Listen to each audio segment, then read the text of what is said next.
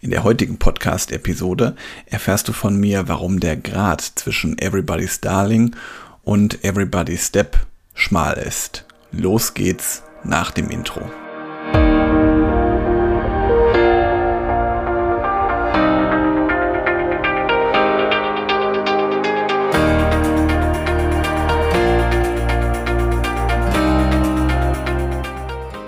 Herzlich willkommen zu einer neuen Podcast-Episode in meinem Podcast Führungskraft.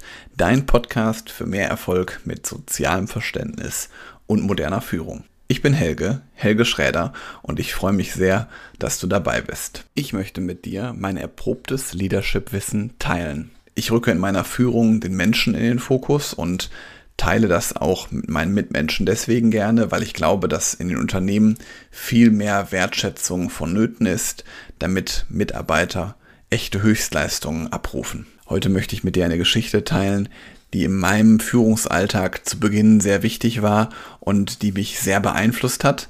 Und ich erzähle einfach mal meine Geschichte und vielleicht kannst du ja was daraus mitnehmen oder etwas lernen. Ich lege einfach mal los. Ich war gerade frisch Führungskraft und dachte, jetzt kann es wirklich losgehen. Alle Mitarbeiter haben auch voll an einem Strang gezogen, haben alle Aufgaben gesehen und wir haben gemeinsam unsere Arbeiten erledigt und wir sind in kurzer Zeit erfolgreich geworden. Und in meiner Welt dachte ich, das kann jetzt so die ganze Zeit weitergehen. Wir wissen ja jetzt alle, was zu tun ist und das müssen wir jetzt einfach nur jeden Monat, jedes Quartal, jedes Jahr wiederholen.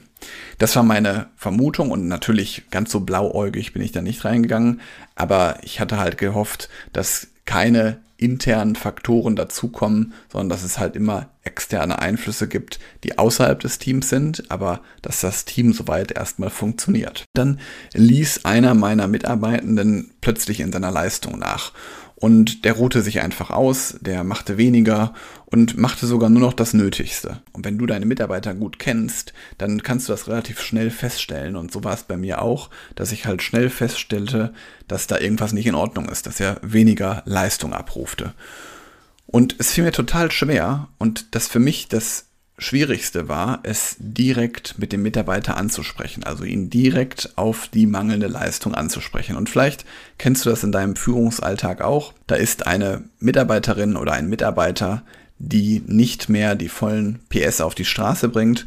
Und ich bin hergegangen, habe dann zu dem Mitarbeiter zunächst erstmal ein Gespräch gesucht, habe einen kurzen Austausch mit dem Mitarbeitenden gesucht und da habe ich einen Führungsfehler gemacht. Ich habe nämlich versucht, den Mitarbeiter aufzumuntern.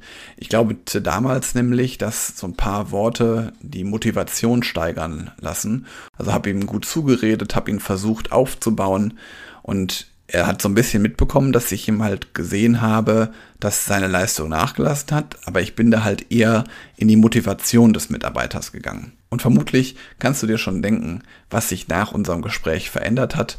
Es änderte sich nämlich nichts. Dann habe ich wirklich sehr stark mit mir selbst gehadert. Es fiel mir nämlich schwer, auf meinen Mitarbeitenden nochmal zuzugehen und auf die mindernde Leistung anzusprechen. Gleichzeitig merkte ich natürlich auch, dass Aussitzen keine Option ist, weil umso länger ich jetzt damit warte, desto mehr schleicht sich dieses neue Muster ein. Und, und gleichzeitig hatte ich die Sorge, dass einer der Kollegen es mitbekommen und dass er sich vielleicht ebenfalls dann davon anstecken lässt. Erstmal fragte ich mich, Warum macht der Mitarbeitende das? Gleichzeitig natürlich fragte ich mich auch auf mich selbst bezogen, was passiert, wenn ich das jetzt anspreche? Wie ändert sich dann unseres Vertrauensverhältnis? Wie ändert sich unsere Beziehung? Ich merkte aber relativ schnell, ich muss das jetzt mit ihm ansprechen. Ich muss mit den Mitarbeitenden drüber sprechen. Denn wenn, wie ich gerade schon sagte, die Leistung auf andere abfärbt, dann wäre damit auch gleichzeitig der Teamerfolg gefährdet. Also suchte ich nochmal das Gespräch zu den Mitarbeitenden und ich sprach wieder mit ihm erneut, natürlich alleine, und diesmal sprach ich mit ihm wirklich nur über die abgefallene Leistung. Ich machte mir vorher Gedanken darüber, was ich meine Mitarbeiter mitgeben möchte und habe meine Vorstellungen und Gedanken ganz klar geäußert. Und ich habe vor allen Dingen auch aufgezeigt, und das ist ein Learning, was du direkt mitnehmen kannst, ich habe direkt gezeigt, wie ich es mir wünschte.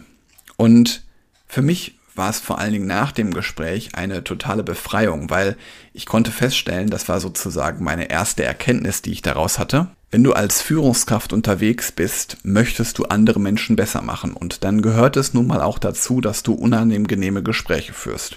Der Mitarbeiter war in dem Gespräch sehr zurückhaltend, fühlte sich sehr ertappt und ich habe mich nach dem Gespräch natürlich dann auch gefragt, kam das jetzt bei den Mitarbeitern genauso an, wie ich das wollte? War ich vielleicht auch sogar zu hart zu meinen Mitarbeitenden? Und vor allen Dingen, was für mich viel wichtiger war, wie entwickelt sich jetzt unsere Beziehung weiter? Ich merkte dann nach dem Gespräch, dass in dem Mitarbeiter es ordentlich arbeitete. Und das war jetzt mein erstes Gespräch, was ich mit dem Mitarbeiter hatte. Vielleicht auch da nochmal ein kleiner Praxishinweis. Wenn du erneut mit dem Mitarbeiter dann sprechen möchtest, dann wäre meine Empfehlung auch eine schriftliche Notiz, also eine Notiz von dem Gespräch zu verfolgen. Einmal für dich und gleichzeitig das kannst du auch den Mitarbeiter formulieren lassen, dass der Mitarbeiter dir nochmal ein Gesprächsnotiz oder eine Gesprächsprotokoll zukommen lässt. Damit du auch nachvollziehen kannst, kam es jetzt auch genauso an, wie ich es von ihm wollte. Glücklicherweise reichte das schon aus, dass ich den Mitarbeiter auf die abfallende Leistung hinwies und im Nachgang war es für mich besonders schön, dass der Mitarbeiter auf mich zukam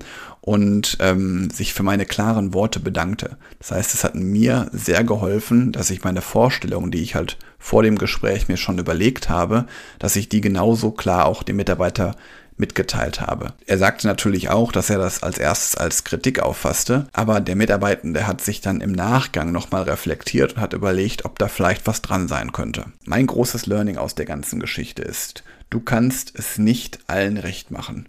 Du bist für dein Team verantwortlich, also musst du als Führungskraft aus deiner Komfortzone gehen. Meiner Meinung nach sprechen faire Vorgesetzte Dinge auch direkt an. Ich hoffe, du kannst aus der Geschichte ein bisschen was mitnehmen. Wenn du dabei Unterstützung brauchst, Dinge mit deinen Mitarbeitern anzusprechen, auf Augenhöhe mit deinen Mitarbeitern zu sprechen oder einfach, wie du deinen Mitarbeitern wertschätzend eine Rückmeldung gibst, dann melde dich sehr gerne. In den Show Notes findest du meine Kontaktdaten. Ich hoffe, du konntest in dieser Folge etwas für dich mitnehmen.